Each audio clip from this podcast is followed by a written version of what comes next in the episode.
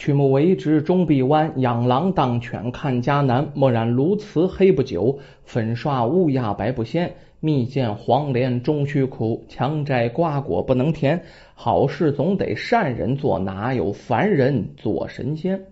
说这么几句定场诗啊，这个我们中国的传统文化呀，特别喜欢这四个字儿。什么四个字呢？正人君子。你要是夸某个人正人君子，那是对这个人很高的一个评价。古往今来呀，好多民间故事也呢记录了很多的正人君子做的正直的事儿啊。今天我们说一个汉朝的故事，那位说这故事也太老点了吧？是够老的。不过呢，不管什么朝代，为人正直都是会被人褒奖的啊。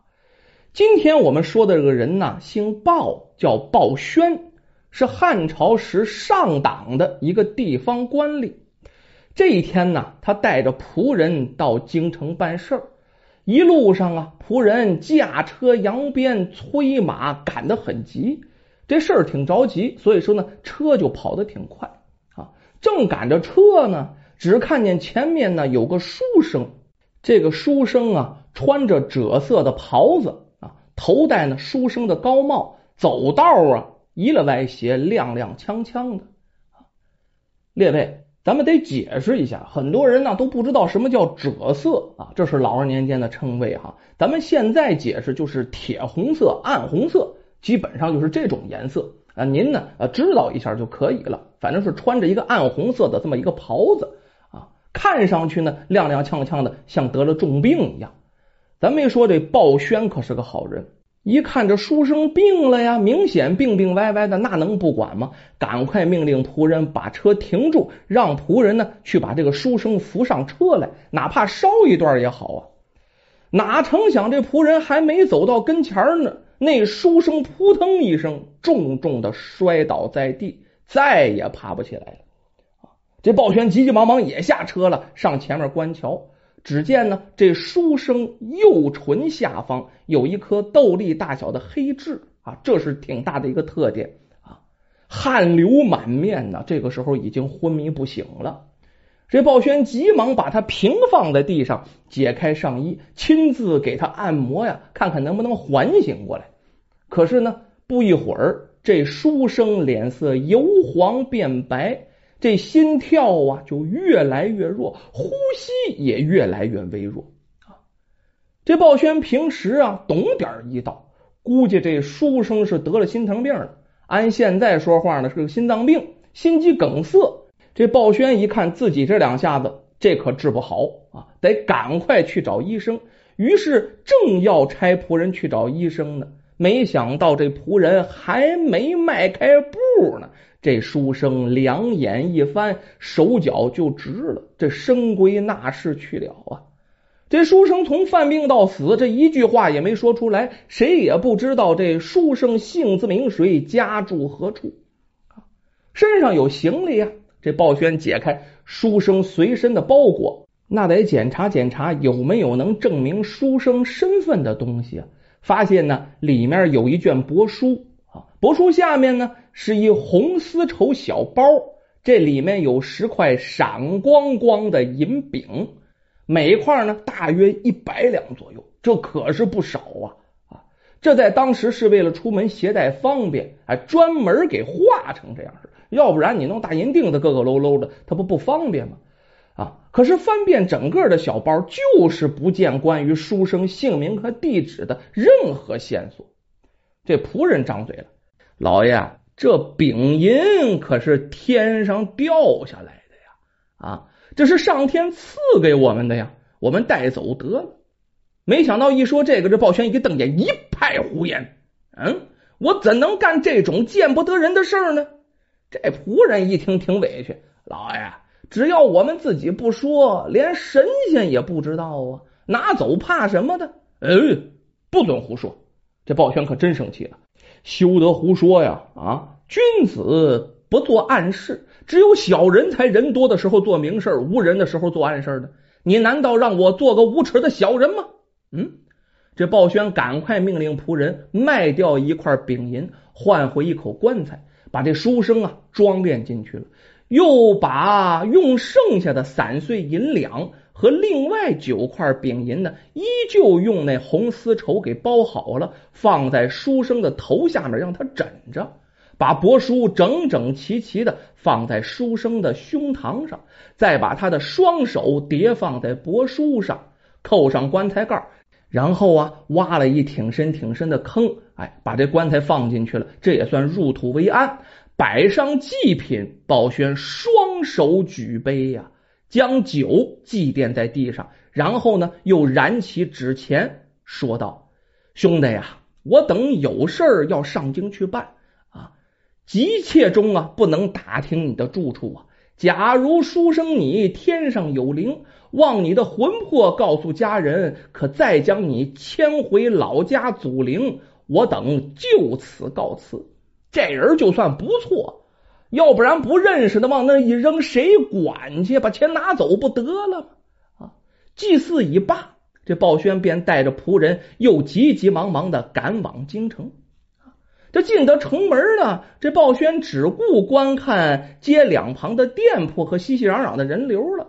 过了三条街，才发现这街上的人呢，都盯着他身后看，盯着他后面看。这鲍轩觉得很奇怪，这回头观瞧，这才知道自己的马车后面跟着一匹马。哎呦喂，这马呀，毛色青白相间。啊，头高高的抬着，腰身细长，大大的马蹄子，一看就是一匹烈性名马呀。这种马不跑则已呀，一跑起来得蹄下生风，蹄儿不着地，威武的很啊。很快，一个屠夫模样的人上前想把马拦下来，不料想那马转身，嘡就一脚啊，好悬没要了这屠夫的命，一下就把这屠夫是踢倒在地啊。众人大叫：“这谁家的马呀？抓住他！抓住他！”但叫归叫啊，没一个人敢上去拦住这马。马有三分龙性，这活起来也了不得啊！这鲍轩吩咐仆人呢，把车停下来，下了车，只见那马看鲍轩来了，哎，那马就赶上来了，很温顺的把头紧紧贴在鲍轩的胸前。一会儿啊，又用嘴轻轻的拱这鲍轩的腰啊，前蹄不停的刨地刨土啊，尾巴甩来甩去，咱现在感觉跟狗一样的特别高兴。这鲍轩心里纳闷啊，这匹马自己从来没有见过，他怎么和我这么亲近？这问了几遍没人认领，于是没办法呀，就把他带回驿馆，格外吩咐人精心喂养。这天呢，鲍轩在京城把公事都办完了。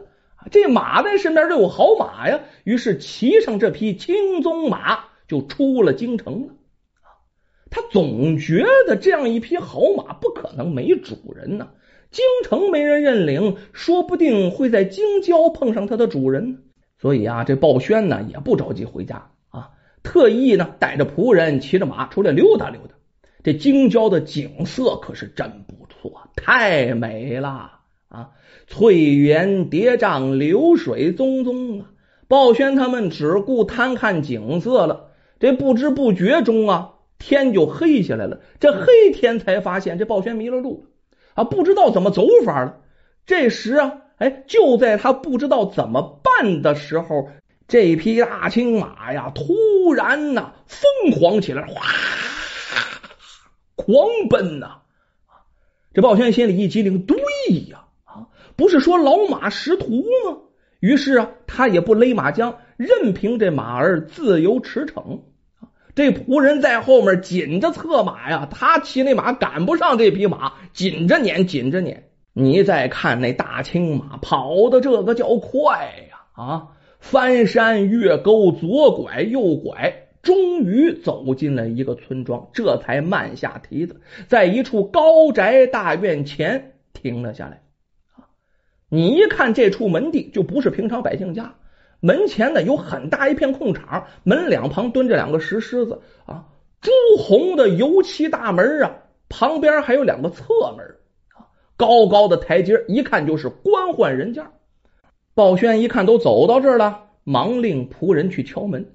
这敲门可敲了好长时间，这大门才打开，出来一个奴仆。哎呦！见了一大青马，两眼睛直溜溜的就瞅这马啊。那马看着这奴仆也稀溜溜嚎叫啊，前蹄踏踏踏踏踏那么刨地。这鲍轩脑子一转，哎呀，难道这马认识这儿？但是呢，也不能不说话呀。呃，我等走迷了路了，现天色已黑，想在贵府借宿一晚，可否啊？哎，说罢，让仆人递上了自己的名帖。这鲍轩心想啊，马绝对不会无缘无故跑到这里了，这里究竟有没有什么名堂？我得好好看看。那奴仆接了名帖，很快就进去了，大门又关上了啊。这奴仆跌跌撞撞的回去禀报侯爷啊，这是侯府侯爷。大门外边来了两个人，骑的就是咱家的青马呀。这伙人肯定是强盗。说着就把名帖给贴上去了。原来这家是谁呀？是关内侯的宅院。这关内侯接过名帖，仔细端量了一番，哎，鲍轩在上党是很有名气的官吏，他怎么会偷我的马呢？这其中必有缘故。快请他们进来。另外吩咐厨房酒宴伺候。关内侯还挺郑重，打开正门，亲自降阶相迎。双方见了面了，那少不得寒暄礼节了。然后呢，来到了客厅。稍过一会儿，酒宴排摆上来呀。这鲍轩看这关内侯慈眉善目，满头银发。不由得心生敬意。这关内侯，你再看这鲍轩落落大方，一脸英气，也颇有好感。这席间，这关内侯频频敬酒，直到酒过三巡，那得问正事儿啊啊，这才开口：“呃，包公，老夫有一事想请教，不知当讲不当讲啊？”哎，侯爷啊，哪里话来呀？您如此款待，有事您尽管讲来，何必客气？哦，包公啊，实不相瞒，你骑的这匹青马就是我头几天刚丢失的，只是不明白这马怎么就到了你手中了呀？其实啊，这鲍轩早就想问了，这一直碍着侯爷一个劲儿的劝酒，就没有马上开口。这会儿冲着他这么一问，这鲍轩那能隐瞒吗？啊，便把进城路上遇上一书生猝死和城里的青马和他相会的事儿都说了一遍。啊，谁知这鲍宣话音刚落，关内侯脸上啊刷白刷白的，脸色哗就变了，眼泪下来了，哇哇痛哭，哭了一阵之后，这才说：“报公啊。”那个书生就是我的儿子呀，他出门多日，至今未归，我正派人四处打听呢。这一下证实了呀，这关内侯全家是痛哭不已呀。第二天，关内侯亲自带人跟随鲍轩到了儿子落葬的地方，打开棺材啊，只见。帛书和银子都在，一切和鲍轩说的一模一样，那能不伤心吗？儿子死了，白发人送黑发人，能不伤心吗？可是关内侯毕竟是侯爷，那也是见过世面的人了。虽然是伤心，但是在伤心之余，心里暗暗挑大拇哥称赞这鲍轩的人品呐，那真是一等一的，没得挑了。即使在谁也不知道的情况下，这鲍轩也不做欺心之事。这关内侯捧出一盘金子跟一盘银子，要送给这鲍轩作为酬谢。你没让我儿尸骨现天呢，也没夺他的银两，而且让他入土为安了，这是对我们家多大的恩德呀！那鲍轩能要吗？当然不能要了，施恩不忘报啊。做这些事儿的时候，我也不知道这是关内侯您的公子啊，您家节哀吧，我这坚决不受。关内侯心想，鲍轩这种人啊，不正是国家需要的栋梁之才吗？于是啊，带领着全家啊上朝去了，向汉武帝推荐这鲍轩。自此啊，鲍宣官运亨通，皇上也喜欢这样的正人君子。那你你手下全神定党奸臣，这朝廷还要不要了？于是大家褒奖鲍宣，那升了官了。从此这鲍宣的名声四处扬传，朝野上下没有不知道这人品极好的鲍宣的。那么为人正直的鲍宣的故事，也一代一代的被人传颂。